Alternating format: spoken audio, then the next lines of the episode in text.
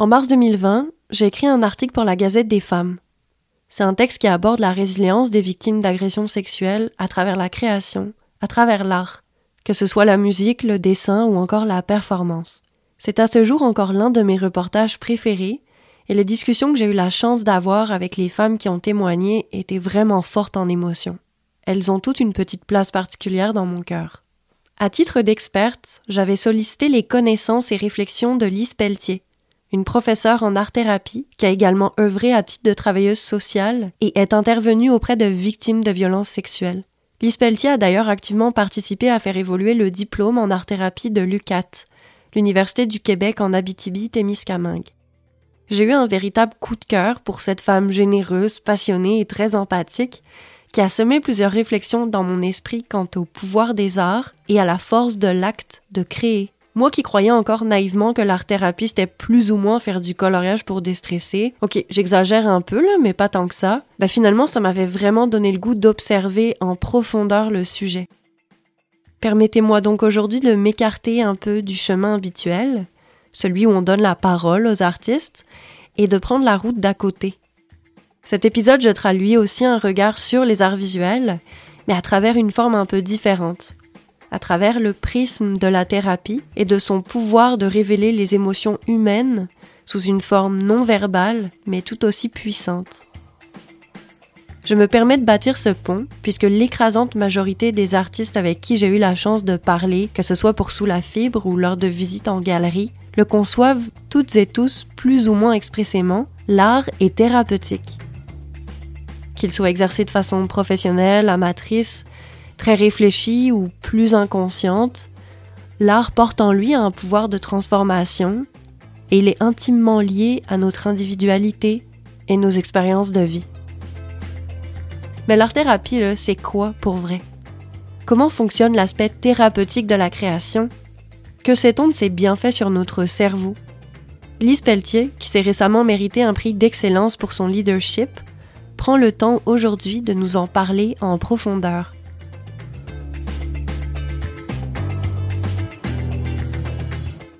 Je suis Claire-Marine Béat et vous écoutez Sous la fibre, le balado qui aime les arts visuels.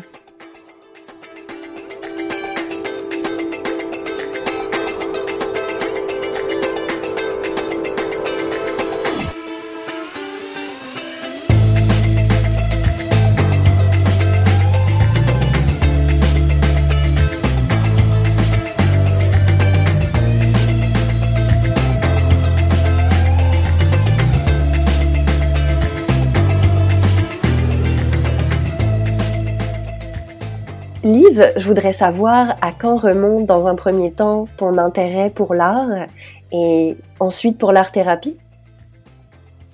En fait, c'est le contraire qui est arrivé. L'art-thérapie est arrivé euh, sur ma trajectoire de vie euh, avant l'art et, c'est par l'art-thérapie que j'ai rencontré l'art en fait. Euh, l'art-thérapie est arrivée dans ma vie à un moment où je travaillais dans un organisme communautaire qui était dévoué à l'aide aux femmes euh, et aux adolescentes abusées sexuellement. Et euh, ça faisait quand même plusieurs années que, que j'y travaillais.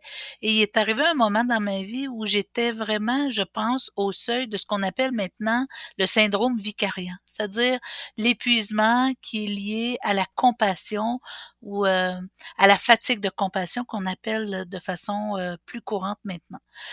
Et sans trop me rendre compte que j'étais rendu là, j'ai compris en fait qu'il me manquait des moyens pour travailler auprès de ces femmes-là et auprès de la souffrance qu'elles vivaient jour après jour. Et tout d'un coup, à l'Université du Québec en Abitibi-Témiscamingue, commençait un tout nouveau programme qui était à l'essai, je dirais, à ce moment-là. Et ça a commencé par un cours. Je me suis inscrite. Au début, les gens, l'équipe ici qui était fondatrice de ce programme-là, se questionnait à savoir si ça allait fonctionner. Et ça a été comme une traînée de poudre. D'un cours, ils ont été obligés d'ouvrir deux cohortes en même temps. Et là, c'était parti. Alors, on, se retrouve, on est autour de 1997, au début des premiers cours de deuxième cycle. Donc, c'était prioritairement des gens qui étaient formés en art ou en intervention ou au niveau de la santé qui pouvaient accéder à cette formation-là. Et de fil en aiguille, c'est devenu un diplôme d'études spécialisées en art-thérapie et plus récemment, je dirais en 2011, l'Université du Québec a eu l'autorisation de démarrer euh, ou en fait de compléter le format maîtrise en art-thérapie euh, à l'UQAT. Elle existait déjà à l'université de Concordia, mais elle était en anglais et sous une autre orientation théorique, un peu plus psychodynamique, alors que la version francophone euh, à l'UQAT était plus de nature euh, humaniste existentielle. Alors c'est là où j'ai rencontré l'art-thérapie et que j'ai compris que c'était vraiment un champ disciplinaire qui m'ouvrait sur des possibilités d'intervention que l'intervention cognitive ou, ou langagière ou verbale ne me permettait pas d'accéder.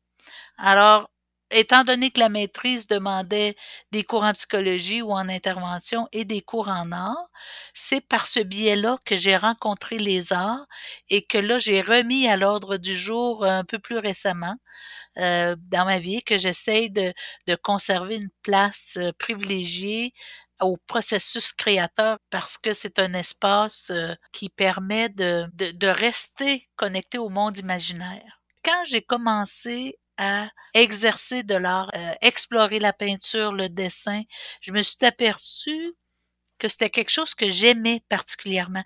Mais ça demeure un rapport très intime. Donc, euh, j'expose pas, euh, je suis pas dans une démarche esthétique. Je suis dans, je me considère toujours dans une démarche exploratoire. J'aime travailler avec les matériaux, explorer. Puis je pense que l'art thérapie m'a permis aussi de décloisonner le rapport à l'esthétique. C'est-à-dire que de travailler avec des trucs qu'on ne voit habituellement pas dans les arts, ça me dérange pas.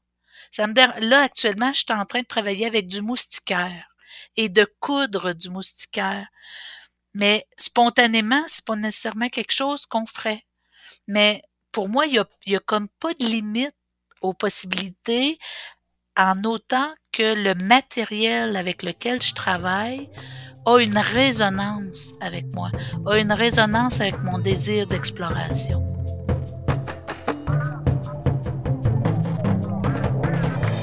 On en revient peut-être à l'art-thérapie, puis on va la définir avant d'en parler euh, plus amplement. Je pense qu'il y a beaucoup de croyances sur ce que c'est, ce que c'est pas l'art-thérapie. Je pense que ça change aussi selon le pays où on est. Euh, alors au Québec, tel qu'on l'entend aujourd'hui, Qu'est-ce que l'art-thérapie? Au Québec et en Amérique du Nord, je dirais, quand on parle d'art-thérapie, on va parler de thérapie faisant place à l'art visuel quand on est en France, si on parle d'art-thérapie, c'est toute modalité confondue. Alors, ça peut être de l'écriture, du chant, du théâtre. Alors qu'ici, en Amérique du Nord, puis en Angleterre aussi, c'est plutôt par spécialité. On va parler de dramathérapie, de musicothérapie. Et quand on parle d'art-thérapie, on parle des arts visuels, dessin, peinture, sculpture, essentiellement. Ce que c'est et ce que ce n'est pas, des fois, c'est vrai qu'il y a beaucoup de confusion. Donc, ce n'est pas parce que je fais un dessin dans un contexte thérapeutique que je suis en art-thérapie. C'est pas le fait de réunir des gens autour d'un processus artistique qui en fait de l'art-thérapie. C'est tout le, l'ensemble du, de l'intervention qui entoure l'utilisation des arts. C'est-à-dire que lorsque je rencontre une personne en art-thérapie, je regarde avec elle quels sont ses besoins. Et suivant l'expérience au moment présent, je vais être en mesure de choisir ou de proposer des matériaux ou une direction qui va permettre d'ouvrir sur son expérience et d'aller un peu plus loin, d'approfondir ce qu'elle souhaite aborder ou traiter. Euh, je connais suffisamment les matériaux et les outils de travail pour savoir que si je l'emmène sur le bord de cette falaise-là, elle va vivre elle va être obligée de plonger dans son expérience émotionnelle. Et parce que je sais quels matériaux créer quelle résonance à l'intérieur, c'est ce qui fait, c'est cette connaissance fine-là qui va soutenir l'intervention cognitive et émotionnelle à travers les arts. Mais dans le fond, si je comprends, c'est pas de dessiner, euh, par exemple, les, les, les, coloriages, les carnets de coloriage on va le faire chez nous, ça va peut-être apaiser un certain stress. Ce n'est pas de l'art-thérapie. Pour que ce soit de l'art-thérapie, c'est dans un cadre avec une accompagnatrice, un accompagnateur agréé. Je sais qu'il y a notamment une association des art-thérapeutes. Donc, on est vraiment un petit peu comme on dirait, on va en psychothérapie encadré par une certaine guidance avec une expertise. Oui, puis l'intention va faire la différence tu parlais des, des cahiers à colorier, euh, les mandalas, les bon, il y a, y a plein de trucs. Oui, ça peut apaiser, mais oui aussi, ça peut augmenter l'anxiété. J'ai déjà cette espèce de tu ce sont des, des, modèles parfois qui sont tellement surdéfinis avec euh, plein de petites cases à remplir. Parfois, ça crée l'effet contraire. Alors, dans un contexte thérapeutique, Lorsque je demande la création de mandala, j'ai une intention.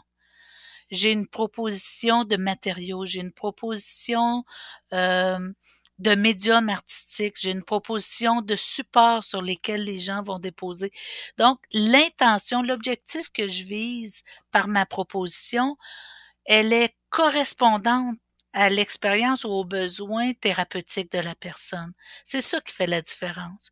Sinon, n'importe qui qui, qui colore des mandalas irait bien dans sa tête, irait bien dans son cœur, alors que c'est pas le cas.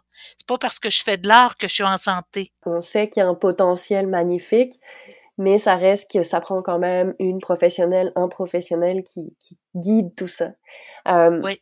Est-ce que tu voudrais nous parler comment se déroule une séance? Je parlais de psychothérapie. Euh, il doit y avoir des similarités puis des grosses différences. Est-ce que en art thérapie, par exemple, on fait juste dessiner ou peindre ou sculpter, ou est-ce qu'il y a parfois des séances où on parle avec notre art thérapeute? Est-ce que je suis complètement dans le champ puis c'est chaque art thérapeute qui amène sa propre dynamique? Euh, est-ce que tu veux nous en parler? C'est toutes ces réponses, oui.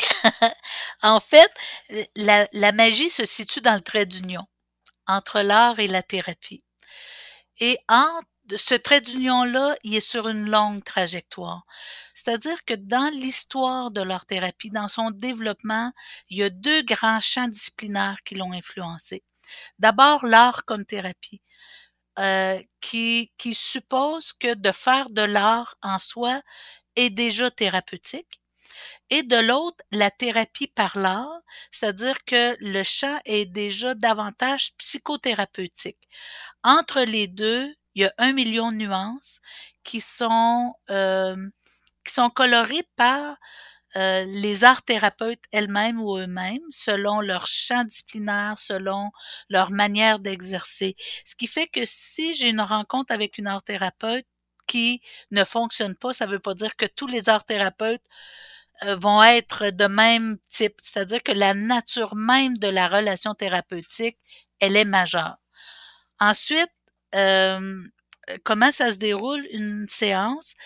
En fait, euh, si je prends une séance normale, on ne parle pas de l'évaluation des besoins ou de la finalité, mais une personne arrive, on, on, se connaît, on connaît les objectifs thérapeutiques. Ça peut être pour des motifs de santé mentale, ça peut être pour des motifs de santé physique, ça peut être pour des motifs de, de situation au travail, de situation familiale qui demandent à être résolue. Donc, on comprend qu'au départ, il y a un besoin, il y a une difficulté qui est vécue. À partir du moment où on regarde comment elle vit la difficulté, on aide la personne à prendre contact avec qu'est-ce qui se passe en dedans d'elle. Où est-ce qu'elle ressent? on va beaucoup utiliser l'espace physique et physiologique. C'est-à-dire que si je vis une, anxiété, est-ce qu'elle se situe au niveau du plexus solaire, du ventre? Est-ce que c'est le cœur qui se débat? Et, et là, on commence à essayer de comprendre comment la personne vit cette difficulté-là et quel est le médium qui représenterait le mieux. Donc, plus une personne est avancée dans son processus, plus au moment où elle arrive, elle dit aujourd'hui, je travaille avec ceci. Aujourd'hui, j'ai envie de faire cela. elle développe une autonomie dans le choix des matériaux, dans le choix des supports et dans le choix du type d'activité.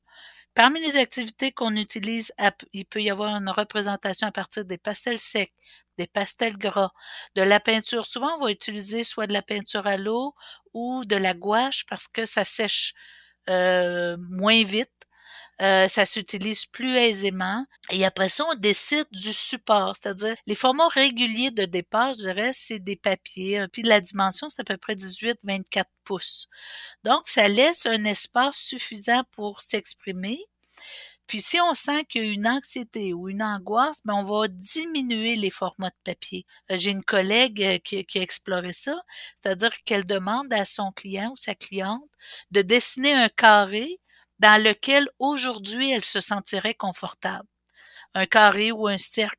Donc, elle définit déjà l'espace psychologique dans lequel elle a envie d'explorer, ce qui fait que tout ce qui est à l'extérieur n'est pas nécessairement pris en compte et il y a un espace sécuritaire qui est créé. Une personne peut aussi plier la page pour dire c'est trop, je vais, je vais prendre juste, je vais diminuer cet espace-là. Elle peut aussi utiliser des images prédécoupées et faire un montage. Le montage peut être thématique. Donc, si aujourd'hui euh, j'arrive de chez moi puis je me suis chicanée avec mon conjoint ou ma conjointe, ben je peux partir de ma colère. Donc je peux partir de l'expression émotionnelle ou du ressenti ou encore d'une expérience que je veux explorer. Idéalement, dans un suivi qui est bien accompagné, on va voir que euh, les difficultés vont être récurrentes. C'est-à-dire que si j'ai de la difficulté à m'affirmer avec un conjoint, une conjointe ou avec mes enfants, ça va se répercuter avec mes amis, ça va se répercuter dans mon milieu de travail. Donc, c'est cet angle-là qu'on va apprendre à travailler pour développer l'affirmation de soi. Donc, c'est pas parce que je fais de l'art-thérapie non plus que je suis en psychothérapie. Il y a plusieurs art-thérapeutes qui sont psychothérapeutes, mais elles ne le sont pas toutes. C'est pour ça, quand je dis que le trait d'union, ce continuum-là entre l'art et la thérapie, a une multitude de nuances. Et dans ces séances-là, une fois qu'on a par exemple fait notre collage, euh, j'imagine que ça en suit quand même une discussion. Est-ce que l'art thérapeute, il part chez lui pour analyser l'œuvre de son patient, sa patiente, ou est-ce qu'au contraire, on, on, est dans un processus où on, par exemple, on peint tout en discutant, ou J'imagine qu'il n'y a pas une seule réponse, mais euh, pour nous donner un petit peu le, un petit euh, dans les coulisses d'une d'une séance. Une fois que la production elle est ressentie comme étant complétée ou qu'il y a un blocage particulier, il peut y avoir une intervention verbale avec la personne. Euh, je vais l'appeler l'aider ou la, cliente ou le client. Euh, il peut y avoir une intervention verbale pour essayer de comprendre, de dire, oups, on dirait que là, il y, a quelque chose qui est parce qu'on le voit dans les micro-mouvements, on le voit dans le rapport aux matériaux. Qu'il y a, s'il y a un blocage au niveau des matériaux, au niveau de, de la constitution de l'image ou de la complétion de l'image, il va avoir le même blocage au niveau psychologique. Et c'est cet exercice-là de qu'est-ce qui s'est passé là ou qu'est-ce qui se passe à ce moment-ci qui t'empêche? Vous les observez beaucoup, les, les aider? On observe tout. On observe le mouvement, on observe comment la personne choisit les matériaux. Il y a des parties de l'image qui peuvent être très, très agitées, d'autres parties beaucoup plus fluides. Il y a des gens qui baillent aux corneilles pendant qu'elles créent. Ça peut être euh, soit un ennui ou un, mécanisme de résistance. C'est comme je peux pas aller plus loin que ça, un peu comme si mon âme ou ma psyché ne voulait pas aller là par peur de la souffrance, par peur de connecter à de la peine, par peur de la profondeur de l'émotion ou de l'intensité de l'émotion qui se cache derrière. Alors chaque micro-mouvement comme ça est pris en compte et ce n'est pas à moi comme art thérapeute d'analyser le travail, c'est de suggérer à la personne regarde, qu'est-ce qui s'est passé là? Quel a été ton ressenti là? Quand tu regardes ça, parce que ton œil va toujours dans cette section-là, qu'est-ce qui se passe quand tu... Donc, par des questions et des réflexions, emmener la personne à comprendre sa dynamique et là où elle vit des difficultés il y a des parents parfois qui nous emmènent des dessins faits par leurs enfants en disant j'aimerais ça que tu me dises, mais non, je, ne peux pas interpréter le contenu. Je me sens pas autorisée à analyser une œuvre. Là où je peux analyser, c'est comment moi je la reçois. Comment je raisonne ou je ne raisonne pas à une œuvre.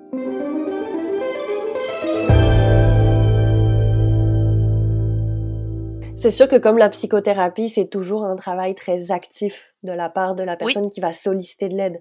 On, on va pas en art-thérapie ou n'importe quelle thérapie pour se faire dire quoi faire et comment agir. J'imagine que là, simplement, le, le, médium est différent. En parlant justement de médium, de matériaux, euh, tout à l'heure, tu disais que autant l'art thérapeute connaît bien les matériaux avec lesquels il peut travailler, suggérer des choses, autant l'aider peut aller vers des matériaux de façon intuitive? Oui, puis ça dépend du confort. Il y a des gens qui sont incapables de travailler avec l'argile. Ben, ils ont une répulsion par rapport à la matière. Il y a des gens qui ont de la difficulté avec la poussière qui est créée par les, pastels secs. Euh, on travaille aussi avec le jeu de sable et des figurines, des miniatures qui couvrent l'ensemble de la vie, c'est-à-dire euh, des maisons, des voitures, des moyens de transport, des personnages. Euh, donc, c'est toute une variété aussi d'âge et de, de couleurs de peau. Et on, on, constitue un jeu de sable comme on constitue une image. Ça peut être du matériel découpé. Donc, on travaille tant avec l'énergie, l'impulsivité ou la pulsion vers du matériel.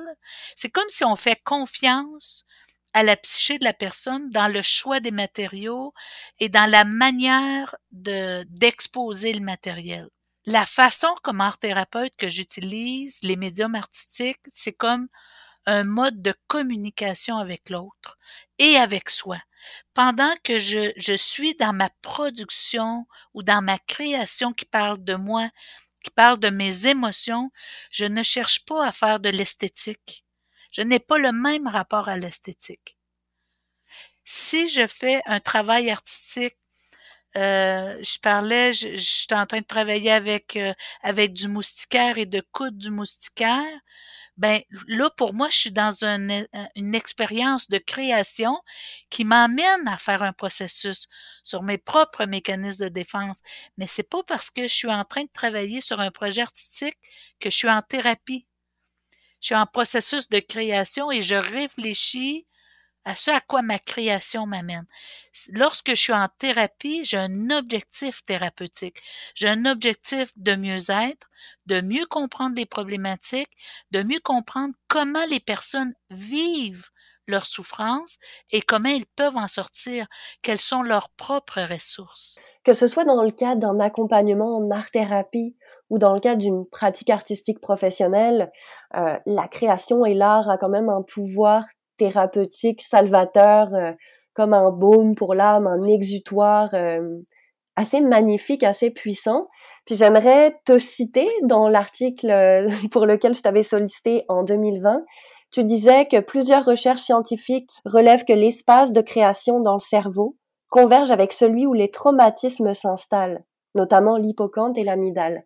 Donc ça, c'est quand même assez magnifique. Ça vient vraiment jouer, alors qu'on ait l'intention de par exemple, euh, améliorer son anxiété en art-thérapie ou qu'on soit un artiste visuel aguerri, il y a quand même ce pouvoir thérapeutique qui est là. J'étais intéressée par euh, comment l'aspect spirituel euh, apparaît dans les arts, dans un processus art thérapeutique, et comment il devient un point de transformation, comme un axe de transformation. Et c'est là où je lisais, je pense, c'est Kandinsky qui disait que l'espace entre la philosophie, la spiritualité et les arts se loge dans ce, ce même espace-là à l'intérieur de l'être humain. Et, et quand on agit sur l'un, on agit sur l'autre. Et c'est un espace qui est inné, qui fait partie de l'être humain. Alors même si je ne vis pas de spiritualité ou je me sens pas d'engagement spirituel, il y a des gens qui vont être profondément engagés dans les arts ou dans peu importe la forme, que ce soit la musique, le théâtre, et qui vont aller alimenter cet espace lié à l'existence profonde. Tu quand l'être humain a commencé à dessiner dans les grottes, a commencé à exprimer des expériences humaines, à rendre compte de son histoire d'humain. Alors, c'est comme un besoin inné d'expression et de laisser une trace expressive. Quand, quand je parle que les traumas se logent dans l'amygdale, elle, elle, est excessivement précieuse. Elle se loge quelque part au centre du cerveau et elle, est, elle demeure malléable. Elle loge l'expérience émotionnelle. Quand je travaille avec les arts, je travaille avec l'expérience émotionnelle. Lorsque je suis en thérapie verbale, je sollicite l'espace frontal, je sollicite la cognition, la réflexion. Alors quand ma blessure traumatique, elle est émotionnelle, elle est figée dans le temps parce que j'ai pas pu la digérer comme une expérience complète, c'est là où elle se loge et elle se fixe de manière, euh, c'est comme si elle gèle dans un mode de réponse. Tu sais, on parle beaucoup en anglais, on parle des trois F, là. Soit je, je, je freeze, je gèle, je me bats ou je fuis. Et devant toute expérience traumatique ou apeurante, c'est le modèle que je vais prendre.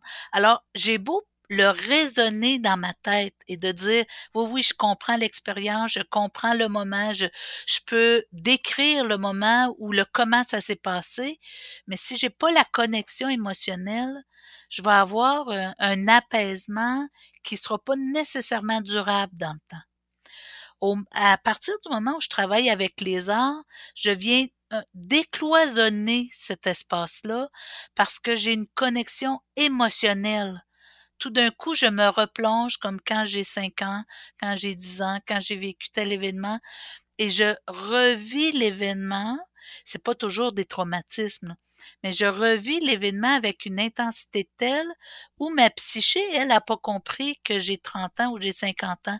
Elle le revit comme quand j'ai 6 ans. Et cette connexion-là permet la guérison, permet d'aller accueillir l'expérience qui a été tellement troublante qui est restée pris dans de la glace à l'intérieur de soi. Et les arts sont merveilleux pour rendre compte de ça.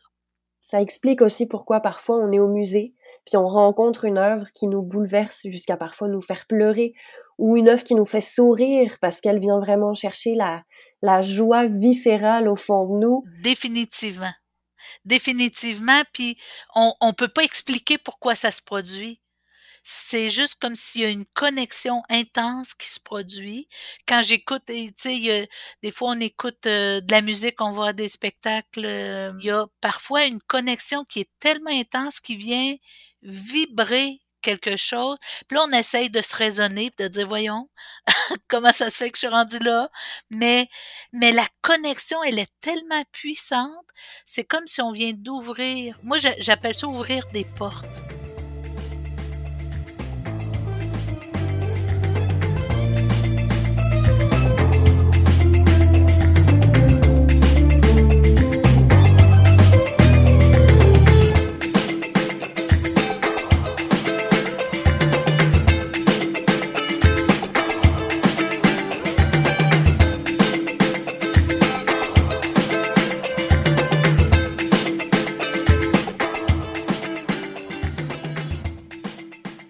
Mais d'où le pont aussi avec euh, une certaine pratique ésotérique ou spirituelle, parce qu'il y a comme cette espèce d'espace invisible et pourtant très ressenti. Donc je pense que pour certaines personnes ça résonne, pour d'autres non, mais il y a quand même des similarités. Elle est invisible parce qu'on n'est pas capable actuellement d'expliquer ce qui se passe de façon très logique.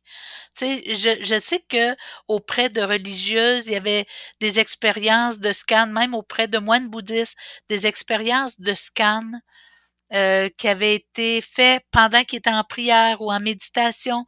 Et c'est là où ils faisaient des correspondances avec les zones du cerveau qui étaient animé. C'était, c'est pas le conscient, c'est pas, c'est pas le frontal qui est animé. Ce sont les pariétaux, ce sont l'amygdale qui, qui, qui a une communication qui s'agite et qui a comme une, une expérience qui s'incarne ailleurs en nous.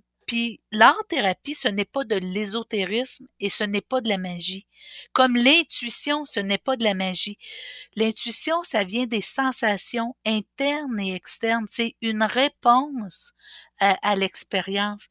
euh, lorsque j'enseigne, je donne souvent l'exemple suivant, c'est comme si notre peau devient une membrane cellulaire tellement fine, mais elle répond à l'univers interne et externe en continu. Comme une espèce de résonance. Parfois, cette membrane-là, elle a besoin de se rigidifier pour nous protéger de l'agression extérieure. Parfois, elle a été perforée par des malheurs, par euh, des gens qui étaient moins euh, moins bienveillants à notre égard. Puis d'autres fois, elle reste d'une souplesse et toujours en résonance.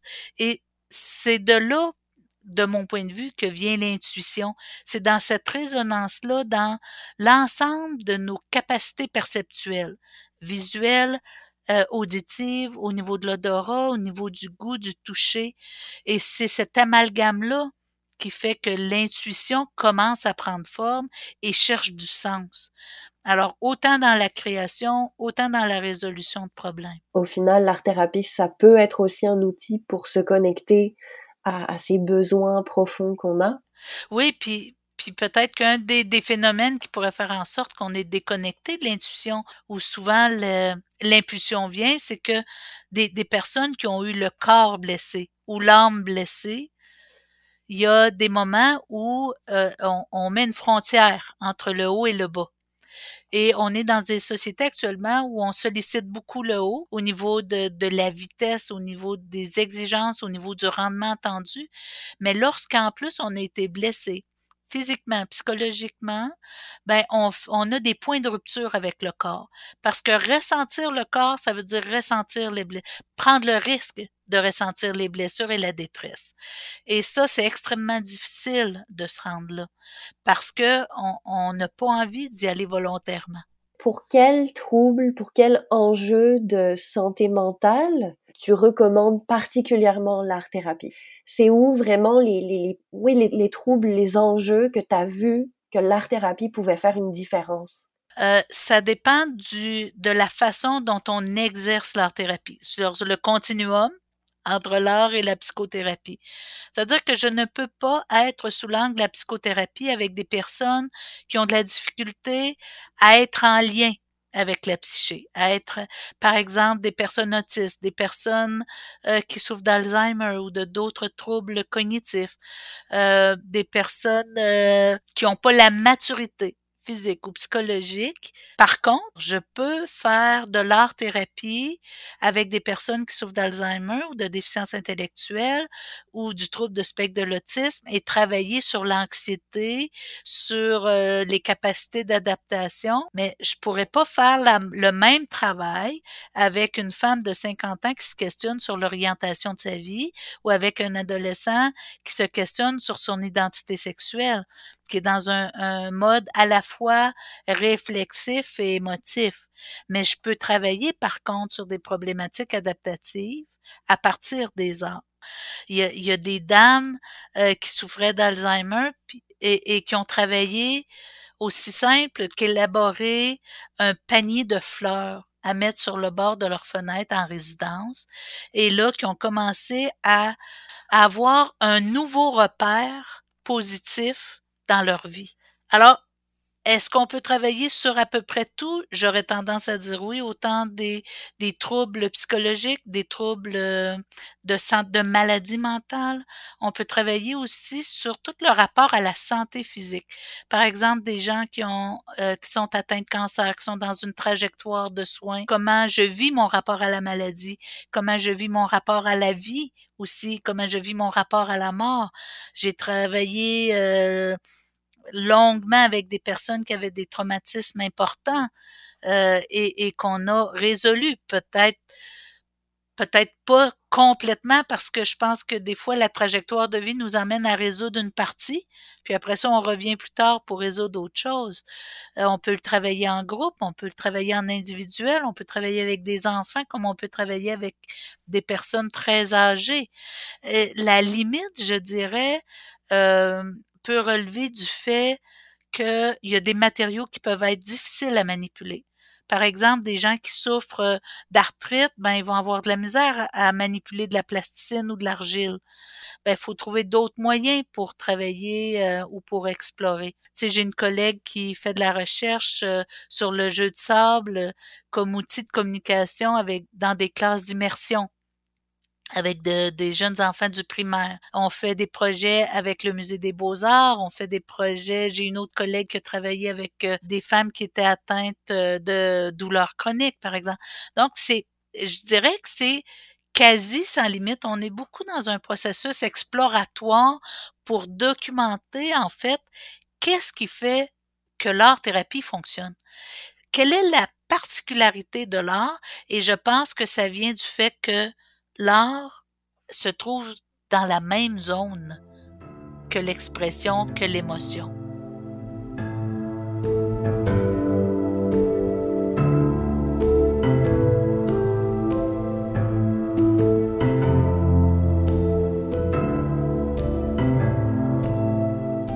c'est intéressant, il n'y a pas de patient ou de client type. C'est vraiment des personnes de tous les âges, avec des, des enjeux de vie complètement différents. Et je dirais aussi que il est quand même reconnu que 60% de la réussite d'une intervention thérapeutique, c'est la relation thérapeute-client.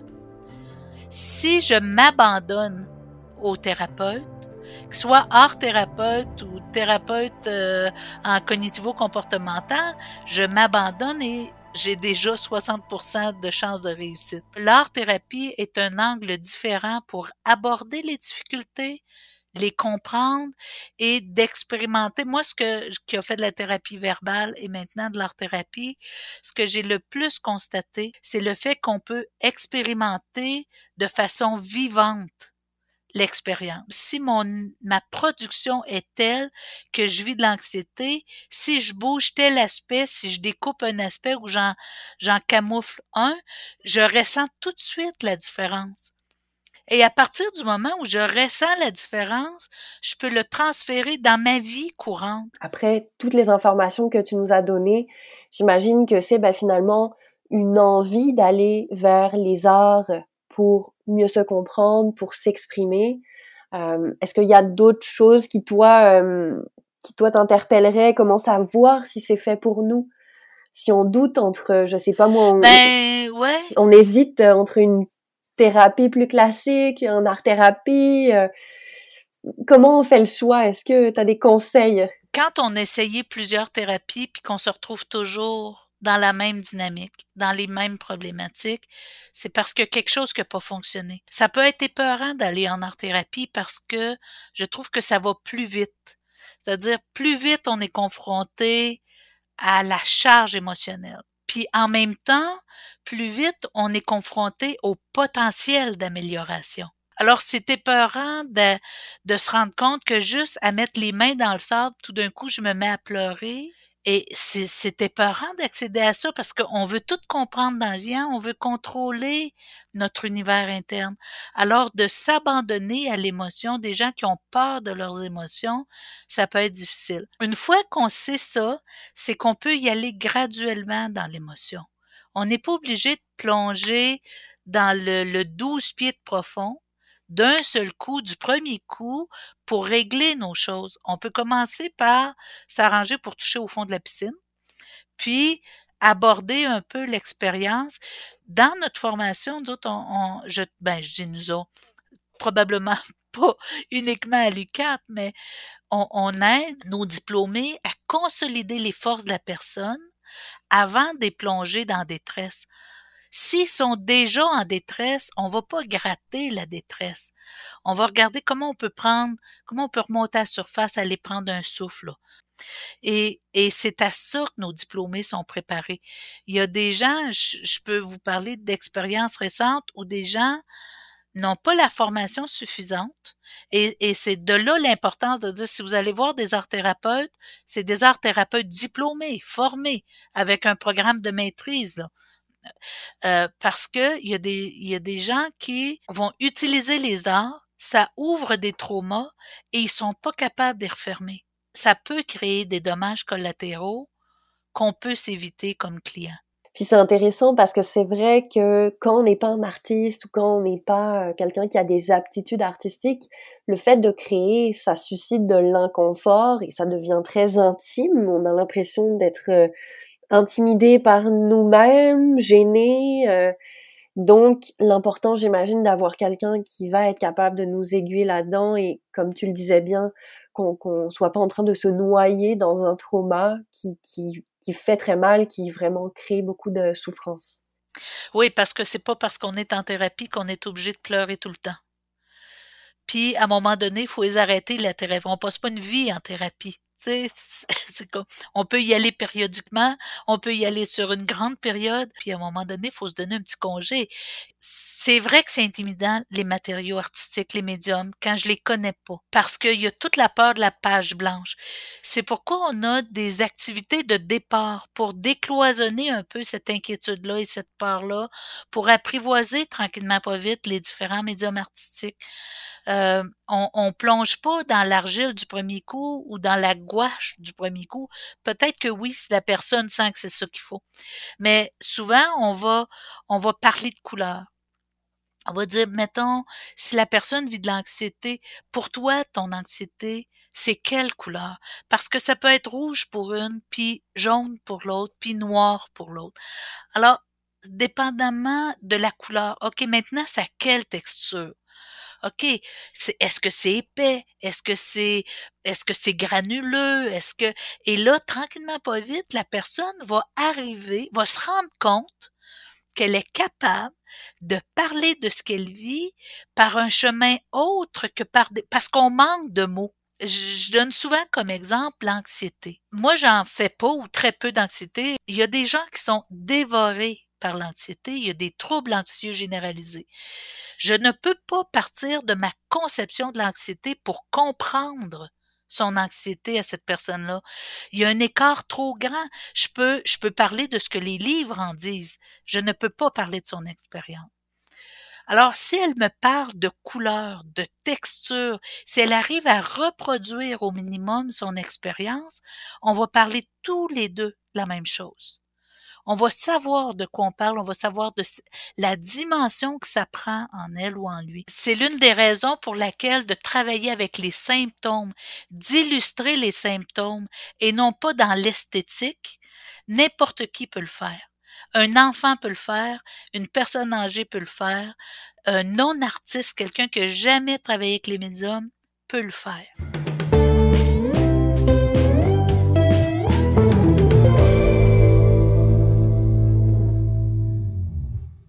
Un, conseil peut-être, c'est vraiment de l'essayer. Puis euh, si des artistes sont intéressés par l'art-thérapie, c'est très intéressant aussi. Des, des art-thérapeutes euh, bien équipés peuvent arriver même à contourner les processus pour arriver à travailler vraiment les problématiques soit par des médiums ou des matériaux qui sont euh, pas usuels dans la démarche artistique. C'est parce que l'art thérapie c'est pas une démarche artistique. L'art thérapie c'est une démarche psychologique de résolution de problèmes. Alors on va pas en thérapie juste pour se faire du bien puis pour le fun comme on va chercher un massage. On va en art thérapie comme on va en thérapie pour résoudre des problèmes d'adaptation, des problèmes, euh, des, souffrances internes qui peuvent être liées au passé comme au présent. L'autre truc peut-être qui est vraiment important, il faut choisir son art thérapeute. Il faut puis un premier contact téléphonique peut nous indiquer si ça passe ou pas. La dernière question, c'est c'est la question finale que je pose souvent aux artistes sur le podcast. T'es une invitée quand même particulière. C'est la première fois que j'ai quelqu'un qui est pas dans le monde de l'art euh, visuel euh, contemporain. Euh. C'est quoi le grand enseignement que l'art et la création t'ont apporté dans ta vie à toi? Les, les premiers mots qui me viennent, c'est le sens de l'existence j'ai fait des cours en art, vraiment un certificat en art plastique pour comprendre les matériaux, puis pouvoir jouer avec ça, puis expérimenter, puis avoir un, minimum de, de, rapport à l'esthétique. Puis après ça, ben le travail m'a apporté, euh, m'a vraiment porté dans une voie beaucoup plus euh, de gestion académique et, et j'ai moins fait de place à l'art. Finalement, la vie m'a fait rencontrer la maladie, qui a été quand même un petit choc. Euh, été un choc suffisant pour me dire, il y a quelque chose à côté de quoi tu es en train de passer encore une fois, qui était l'art.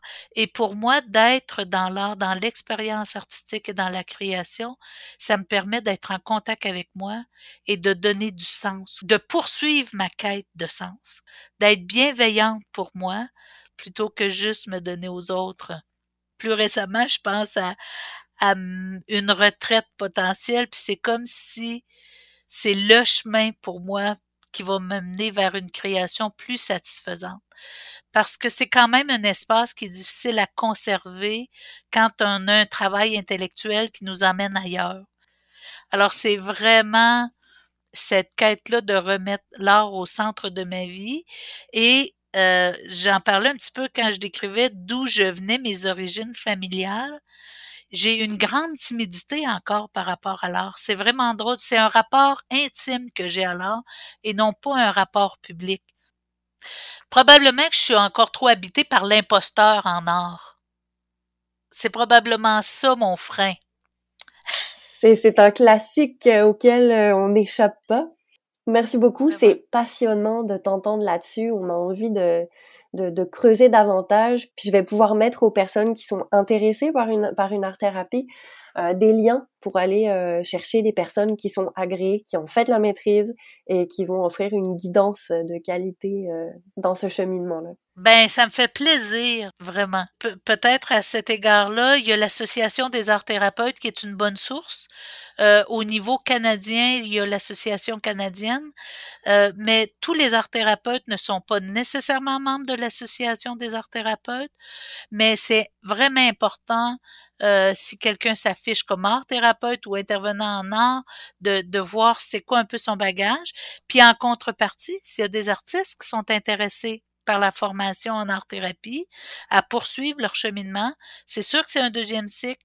C'est sûr qu'il y a tout un cheminement en psychologie à aller chercher avant de pouvoir accéder à la maîtrise. Mais c'est aussi très intéressant d'avoir des artistes art-thérapeutes. C'est comme s'il y a une complicité de langage et d'expérience qui enrichissent les uns et les autres.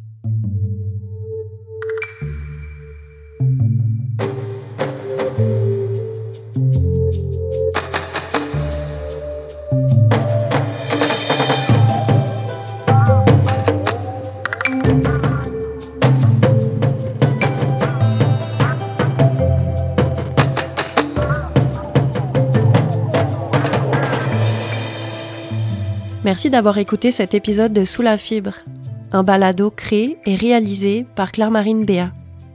Les musiques originales sont signées Juliette Béat et Yvan Vendray. Un grand merci à Lise Pelletier pour sa confiance et ses réponses. Comme promis, vous pouvez trouver plus d'informations sur l'art-thérapie dans la description de cet épisode. J'espère que vous avez apprécié cette discussion un peu différente du programme habituel Faites-le moi savoir sur les réseaux sociaux et n'hésitez pas à partager l'épisode à vos proches et à votre communauté en ligne. À bientôt!